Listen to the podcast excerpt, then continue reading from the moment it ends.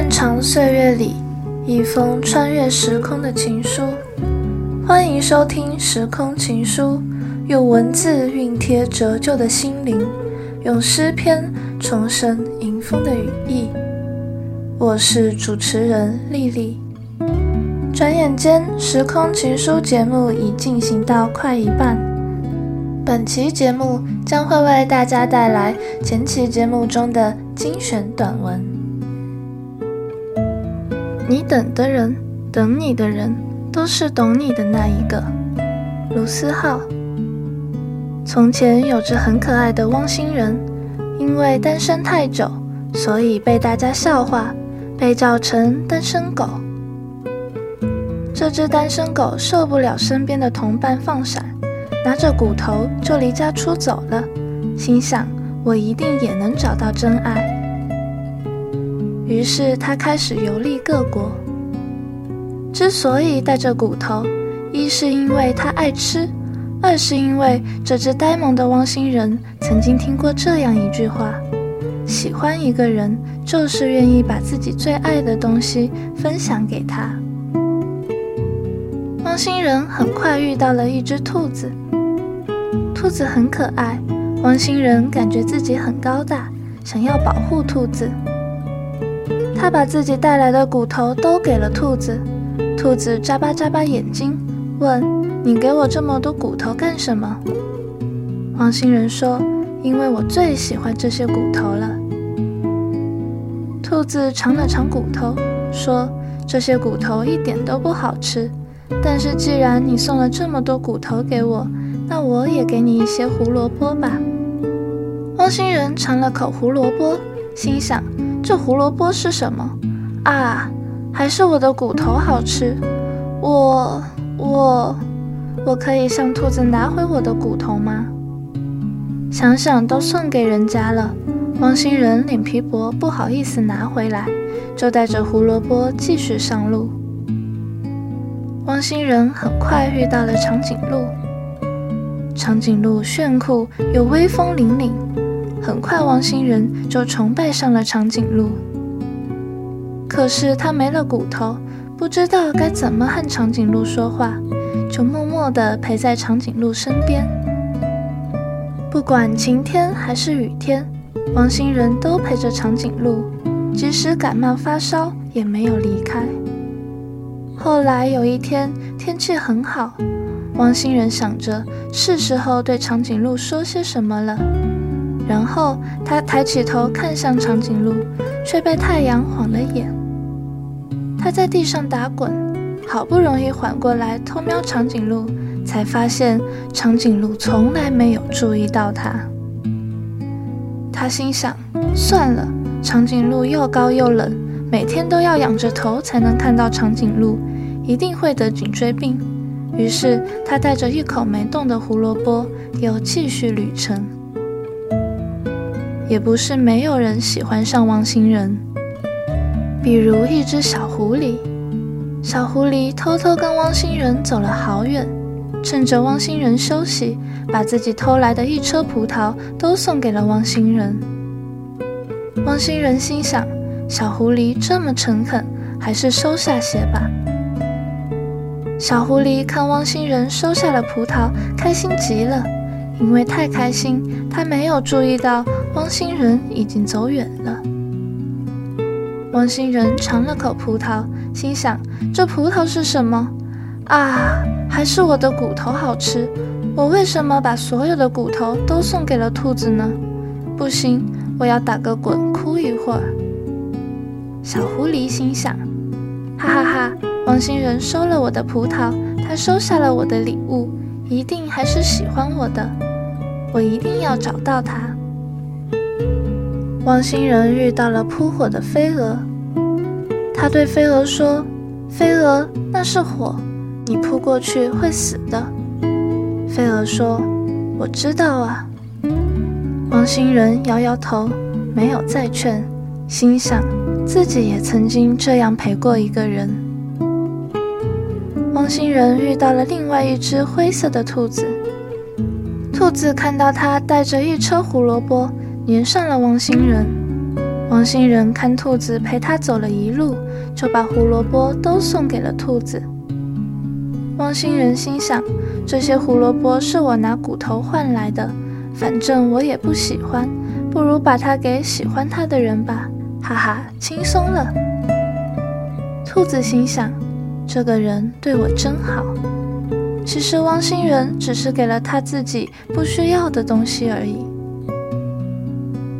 这个汪星人穿山渡河，翻山越岭，爱过也被爱过，被伤害过，也不经意的伤害过别人。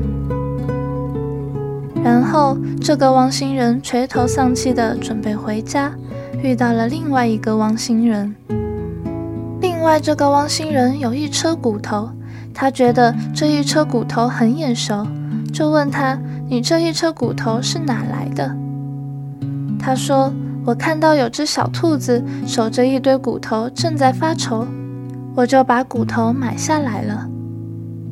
汪星人问：“这么好吃的骨头，为什么它会发愁？”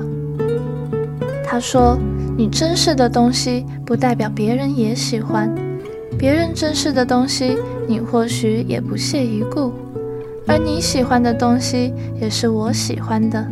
我想分享给你的，也是你想要的。”小狐狸没有找到汪星人，找不到了。小灰兔没有等到汪星人，等不到了。长颈鹿没有在意汪星人，因为他找的不是他。小白兔没有喜欢汪星人，因为他不喜欢骨头。没什么公平不公平。你也曾飞蛾扑火，也曾披荆斩棘，也曾被不屑一顾。也曾不屑一顾过别人，你也爱过，也被爱过，你安慰过，也被安慰过。这世界并没有特别亏待你，跌跌撞撞后才能明白，你等的人，等你的人，都是懂你的那一个。最近一次恋爱诊断书，金向海。我的爱人说。我是一个非常奇怪的人，我的精神欲望那样深，物质欲望那样浅。记得很久以前，曾经有一个人说他爱我，哦，于是我也跟他有了所谓浪漫的约会。但是逐渐的，他开始嫌弃我许多事情。他是一个走在马丹娜面前那种相当不屑这个落后城市的家伙。他开始嫌弃我，为什么总是躲在窗户里面，对着一盏丑陋的灯光喃喃书写？嫌弃我为什么总是穿着那些听都没有听过的牌子？为什么连他在床上只穿了香奈儿都没发现？他无法忍受我可以轻易的忍受百无聊赖的黑色头发这么多年。他总是很生气的说：“只要一个月不换染一种头发。”这个城市就会因为我的单调而枯萎。更让他觉得空虚的是，我是那么容易满足。每次我们一起去那些用虚华和奢靡的氛围堆积而成的大饭店里吃饭，我固然会因为那些雕梁画栋的饮食而兴奋，但是他只要一想到当我去路边摊吃臭豆腐也是一样幸福的神情，就会感到失落。有一次，他拿了一篇谈论品味的文章，指着其中一段文字，要我大声念出来给他听。我记得那个颇知名的年轻作家写着：比如想喝一杯上好研磨咖啡的时候，如果找不到像样的咖啡馆，宁可忍受干渴，什么都不喝。也绝对不会凑合着去麦当劳买一杯装在保丽龙杯子里面的廉价咖啡，或到 Seven Eleven 便利商店买一罐罐装咖啡，还是在家里冲泡三合一即溶咖啡，那就是一种为了良好品味的必要牺牲。我读完不知道该有什么反应，他的反应却大了，他直问我为什么不因这段话而感动。后来竟深深地震怒了。我事后回想，我果真是一个没有品味的人吗？虽然我讨厌穿西装打领带去上班，更不会买那种相当于买了十几本诗集价钱的百无一用的领带夹，可是我喜欢在午后，特别是雷阵雨冲刷这个城市的时候，陪他一起坐在随便一个窗前，并且深深地以为这个世界仿佛也同感幸福啊。虽然我不会赶在情人节的时候买九十九朵巧克力伪装成的玫瑰，莫名其妙出现在他家门口惊吓他，可是我不是每晚睡前都念我写的诗给他听了吗？而且我也是十分诚心的准备念一辈子的诗给他听，直到我老眼昏花，整个城市齿牙动摇，她美丽的耳朵也终于中听了。我还是会走进她的梦里，乖乖的当一个最感人的诗句啊。虽然我总是搞不清楚她口中那个川宝九零是怎样神秘的女人，虽然我也搞不清楚三宅一生是怎样一种神秘的宅邸，可是我不管她是没有南瓜马车的灰姑娘，或是穿不穿的下玻璃鞋，也不管她是不是曾施予我。把青蛙亲吻成一个王子的恩惠，我还是会在冬天像火炉一样爱他，在夏天把自己想象成特大号的冰淇淋，随时准备让他舔食啊。可是他就像那些漫画里的悲惨情节，KTV 里让人们沮丧的泛情歌，放开了我，奔向其他男人的怀抱了。我记得，我虽然始终没有买过一束他喜欢的吸血玫瑰给他，可是却耗费了许多精血，写了许多形而上的情书。我一直不明白，其实我的爱人他当初爱上我，不也是因为我总是悬浮在一种空无一物的精神状态中吗？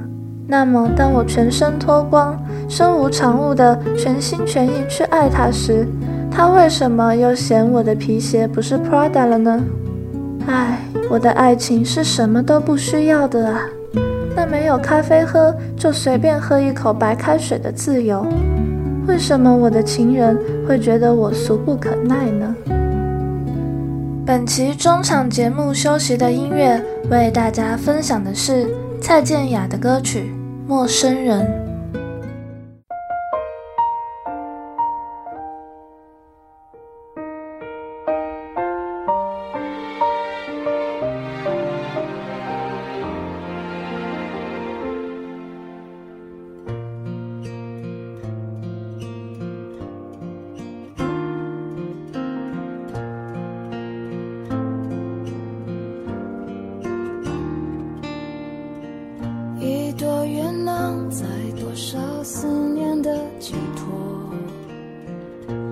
在忽然想要解脱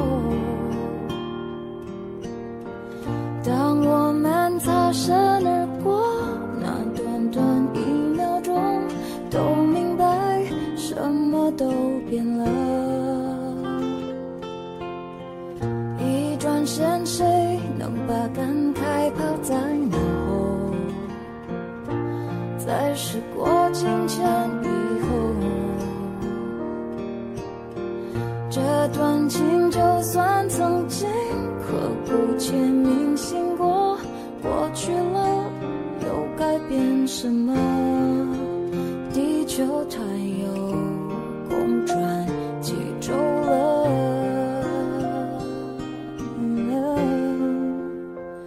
我不难过了，甚至真心希望你能幸。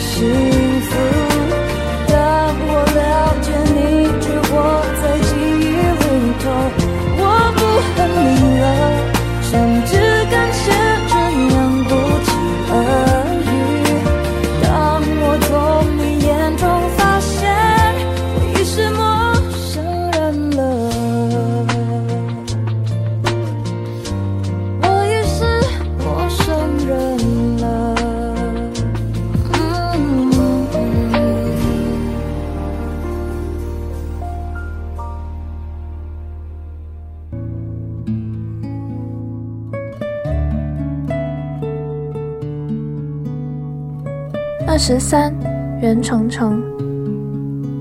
我听朋友说了这个故事：一个男孩子在三年里跑牛二十三名。我跟一个小朋友说这件事，他问：“这是真的吗？”我是说，是真的事情吗？是真的事情。这男孩现在正在当兵，人不高，瘦瘦的，皮肤黑，细眼睛，薄嘴唇，而且小朋友还没你帅呢。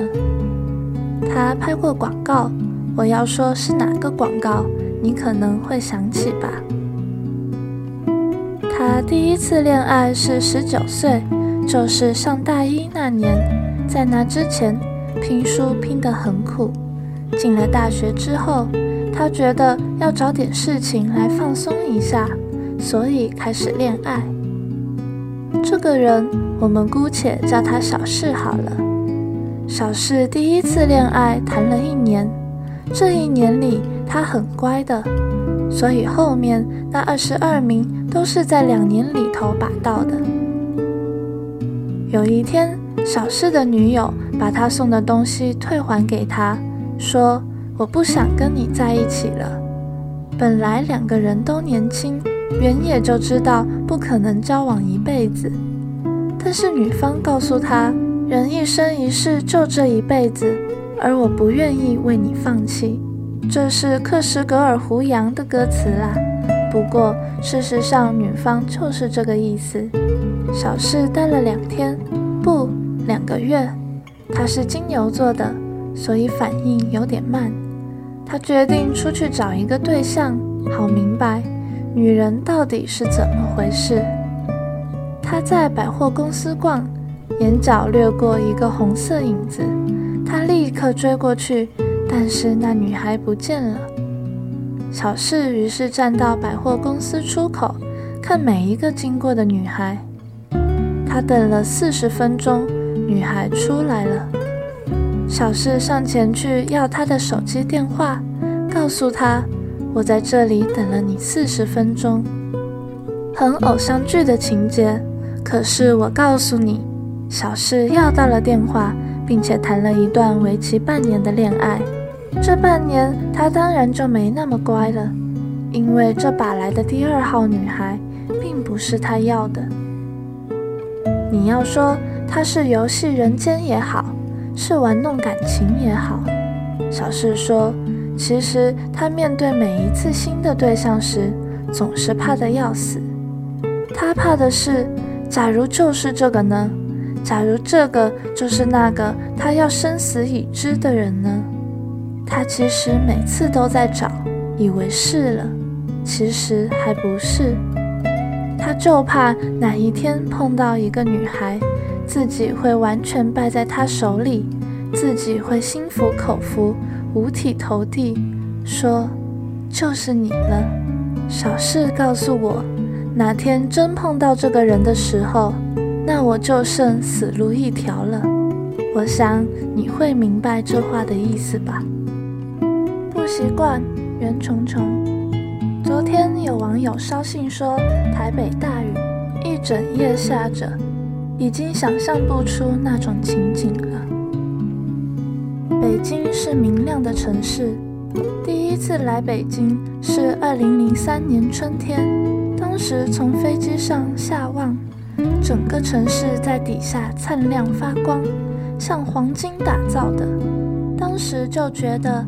难怪中国许多朝代要拿这座城市做都城，它整个就是一副被挑选出来的模样，像是神指定的城市。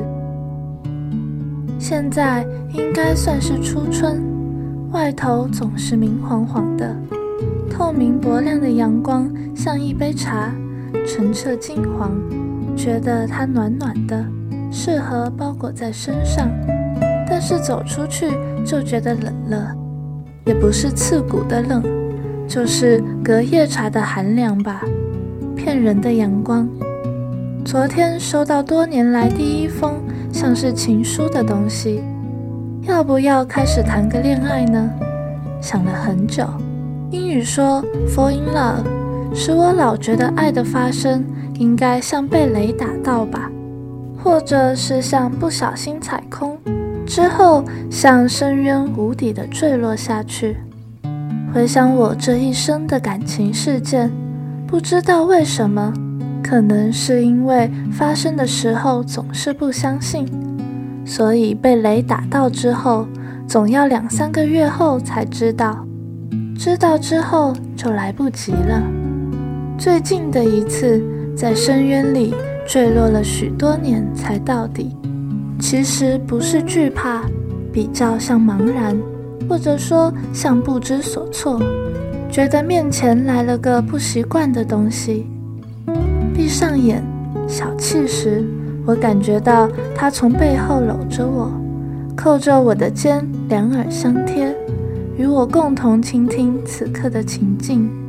我猜想，我这人大约很官能吧。就是这样的字句让我头昏，整夜里感觉着脸颊上的温度，以及其他。还没回信，还不知道要怎么办。我也不太知道自己是在担心，或者迷惑，或者等待。或者欲求着什么，大约还是不习惯吧。本期节目的结尾音乐为大家分享的是袁若兰的歌曲。以上是本期节目的全部内容。如有想与听众朋友们分享的散文或现代诗作，以及任何建议，都欢迎寄件给时空情书邮箱 space time later and gmail.com。感谢您的收听。我们下期再见。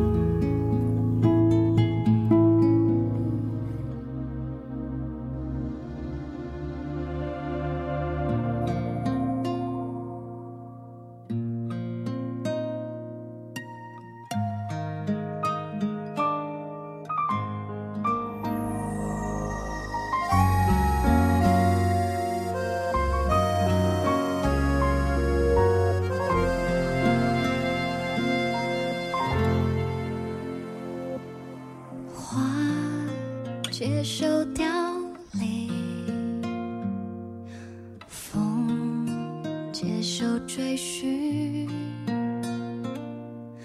心